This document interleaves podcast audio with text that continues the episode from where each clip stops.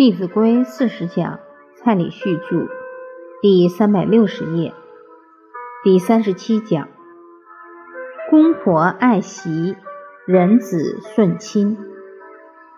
我们看下一句经文：“道人善，即是善；人知之，欲思勉。”当听到很多善人的行持、善人的风范，每个人心中。都会升起效法之心，绝对会这样，因为人之初性本善，所以这个道人善很好，因为会让更多的人得利益。现在卢叔叔的名字已经传到全中国去了，这也是我落实《弟子规》中“道人善，即是善；人知之，欲思勉”的结果。我们要非常用心的把一些人好的风范记在脑子里，随时都可以告诉别人，让他们都可以得到一个效法的对象，甚至于从中找到一些很好的方法。扬人恶即是恶，极之甚，或且作。当我们去宣扬别人的过失，对方假如知道了。可能会非常难受。所谓背后之意，受害者常若刻骨。你批评他的一些不好的言语，对他而言就好像刻入骨头里面去了，时时想着报复你。所以不要去扬人恶，可能会树立敌人。十个朋友不嫌多，一个敌人就可以把你烦死了。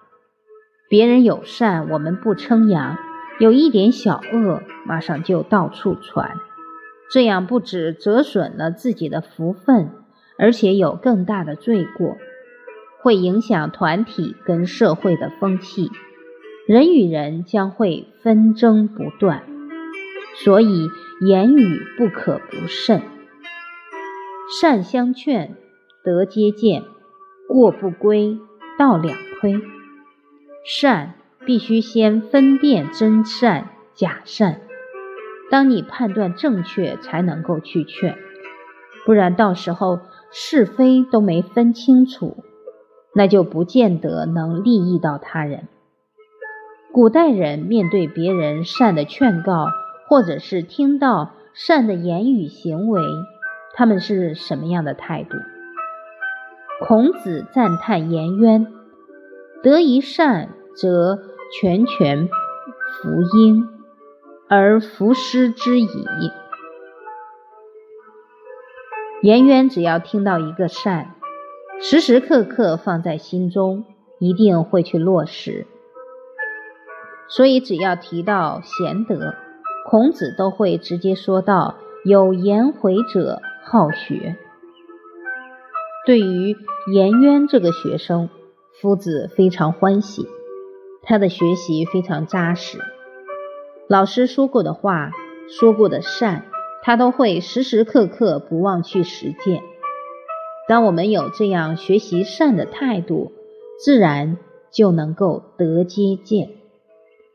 古代所有当官的，我们都称其为父母官。为什么叫父母官？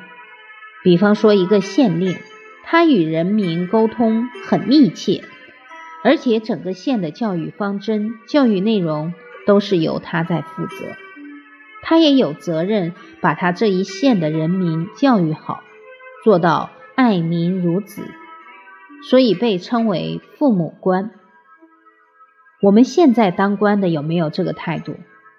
还是有，但是为什么比例不像以前那么高？这也不能怪他们，因为我们错了，我们也没有把《弟子规》讲给他们听。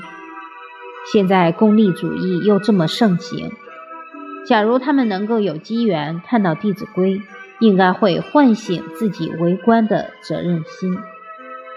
隋朝有一个读书人叫辛公义，诸位朋友，他的名字好不好？他取这个名字绝对不可能作奸犯科，因为每天人家都喊他公义，他一定全身都是浩然正气。他曾经到明州当刺史，明州就是现在的甘肃。当地有一个风俗，就是只要家里面有人染上疫病，就把他抛弃，让他自生自灭。他觉得这种风俗太坏了，孝跟义全丧失了，所以他就主动把那些被丢在路旁的病人。通通接到他的衙门来照顾，也找了很多医生来治疗。等到这些病人恢复健康了，再请他们的家人来接回去，并跟那些家人说：“我跟你爸爸都相处这么久，你看我也没病。”那些做子女的就会觉得很惭愧，他正是以德来唤醒人民的惭愧心。把当地毫无孝义的风气整个扭转过来了，所以当地的人都称他为慈母，把他当母亲一样看待。新公益不止挽救了百姓的生命，还唤醒了每一个人的良心。人的良心丧失了，纵使还有命在，那也是行尸走肉。所以，古代的人宁可死，也不愿意违背道义。在我们的课程中，也举了不少例子，像之前提到一个孩子叫于滚，不愿意抛弃他的哥哥，村落所有的人都离开了，他却独自留下来照顾哥哥，吉人天相。后来哥哥身体好了。这确实是精诚所至，金石为开。过不规，道两亏。假如该规劝的时候不规劝，那我们就失德了。比方说，当朋友、先生、儿子的本分没有尽到的时候，我们要进行规劝。规劝要抓住时机，还要有正确的方式态度。这我们之前也已经很深入的探讨过，在这里我就不再多说。当我们都可以做到人有短，切莫揭；人有私，切莫说，社会就能形成一个很祥和的风气，进而能道人善，即是善，人知之，欲思勉。一个团体假如能够非常和睦，则一定会非常兴旺。